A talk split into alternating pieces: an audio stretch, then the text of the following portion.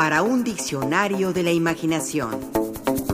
Guía rápida de historias y palabras. Pantera.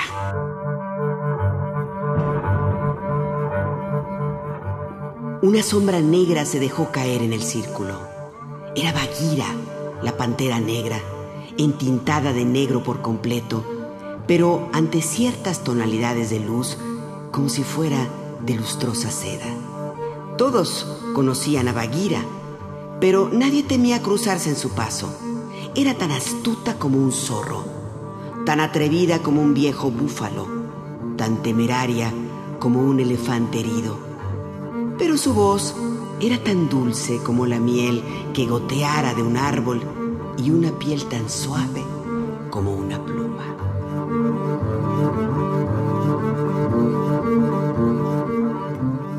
Así describe Rudyard Kipling a la pantera Bagheera en el libro de la selva, una colección de historias que vio su aparición en 1894 y que desde entonces ha estimulado nuestra imaginación a través de múltiples lecturas, publicaciones y versiones cinematográficas.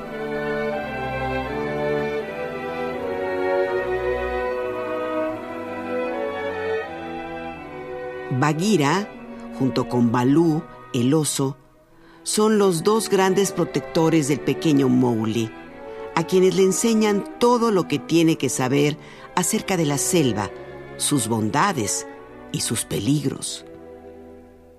Es Bagheera quien lo acoge bajo su protección tras de que la manada de lobos que ha sido su hogar se percata que el cachorro humano ha crecido y ya no lo pueden proteger más ante los reclamos de Shere Khan, el temible tigre de Bengala, quien quiere devorarlo.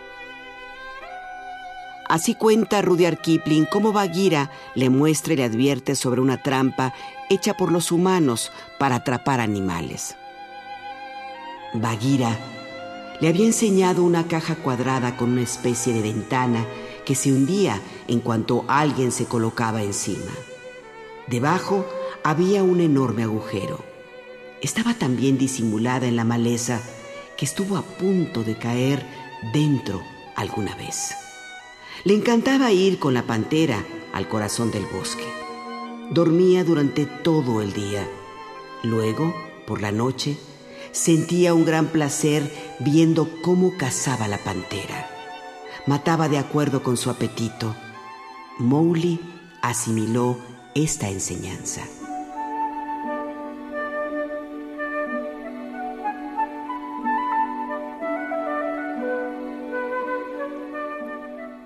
La pantera Bagheera será la gran compañera de aventuras de Mowgli, a quien por cierto se le ha dado ese nombre que significa rana por carecer, al igual que este batracio, de pelo en el cuerpo.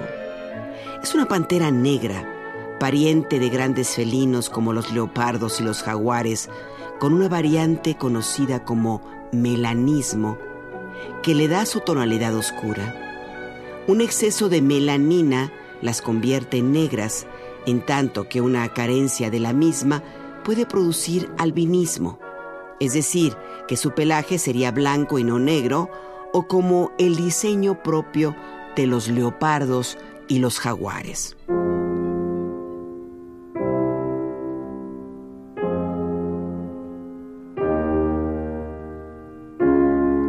El poeta Rainer Maria Rilke tras una visita por la parte del zoológico de jardín de plantas parisino. Se sintió tan impresionado ante la vista de una pantera enjaulada que en noviembre de 1902 le escribió uno de sus más famosos poemas. Esto dice, su mirada se ha cansado de tanto observar esos barrotes ante sí en desfile incesante que nada más podría entrar ya en ella. Le parece que solo hay miles de barrotes y que detrás de ellos ningún mundo existe.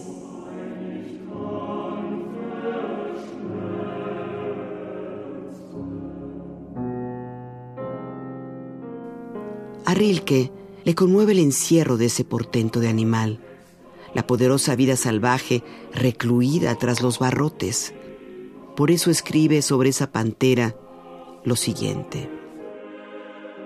Mientras avanza, dibujando una y otra vez con sus pisadas círculos estrechos, el movimiento de sus patas hábiles y suaves va mostrando una rotunda danza en torno a un centro en el que sigue alerta una imponente voluntad.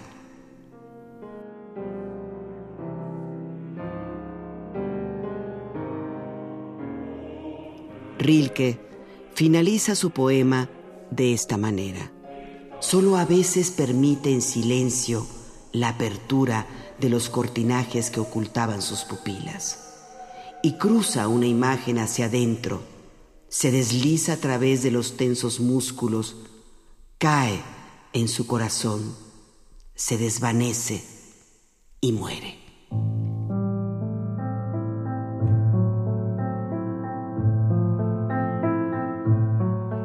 En El beso de la mujer araña, su autor, el argentino Manuel Puig, expone el gusto que tiene Molina, el homosexual, por ciertas películas que le cuenta a Valentín, el joven activista político que se halla preso.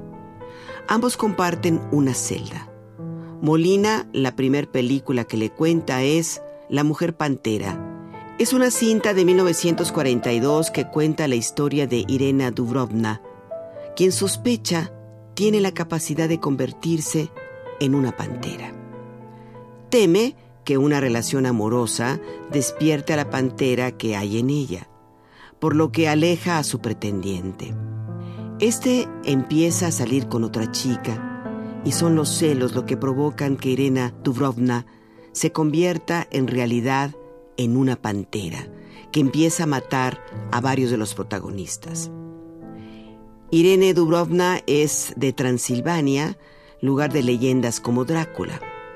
Una de estas leyendas indica que el diablo se apareció en un pueblo al lado de una pantera hambrienta, enfurecida, y una mujer, para no ser devorada por el animal, hizo un pacto con el diablo.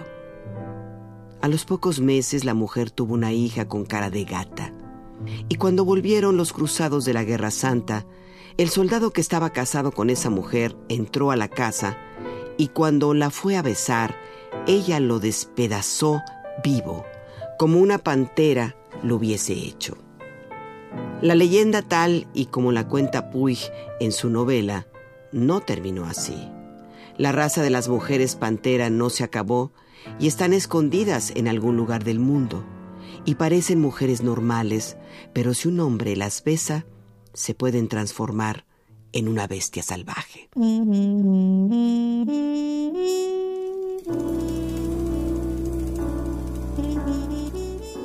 Jorge Luis Borges y Margarita Guerrero, en el libro de los seres imaginarios, también se refieren a la pantera. Lo hacen de manera erudita y fantástica. Aristóteles había mencionado que su olor atrae a los demás animales. Eliano, autor latino apodado lengua de miel por su cabal dominio del griego, declaró que ese olor también era agradable a los hombres. Plinio le atribuyó una mancha en el lomo de forma circular que menguaba y crecía con la luna. En el bestiario anglosajón del Códice de Exeter, la pantera es un animal solitario y suave, de melodiosa voz y aliento fragante hace su habitación en las montañas, en un lugar secreto. No tiene otro enemigo que el dragón con el que sin tregua combate.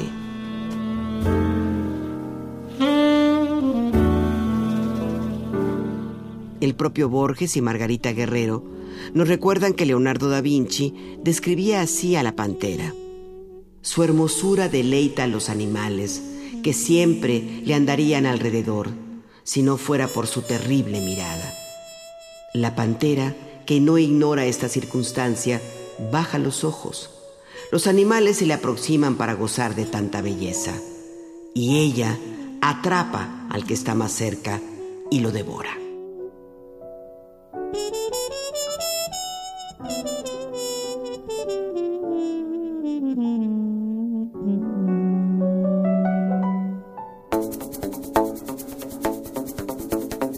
Participamos en este programa Juan Ramírez, Rafael Méndez, María Eugenia Pulido, Mauricio Carrera y Pilar Muñoz.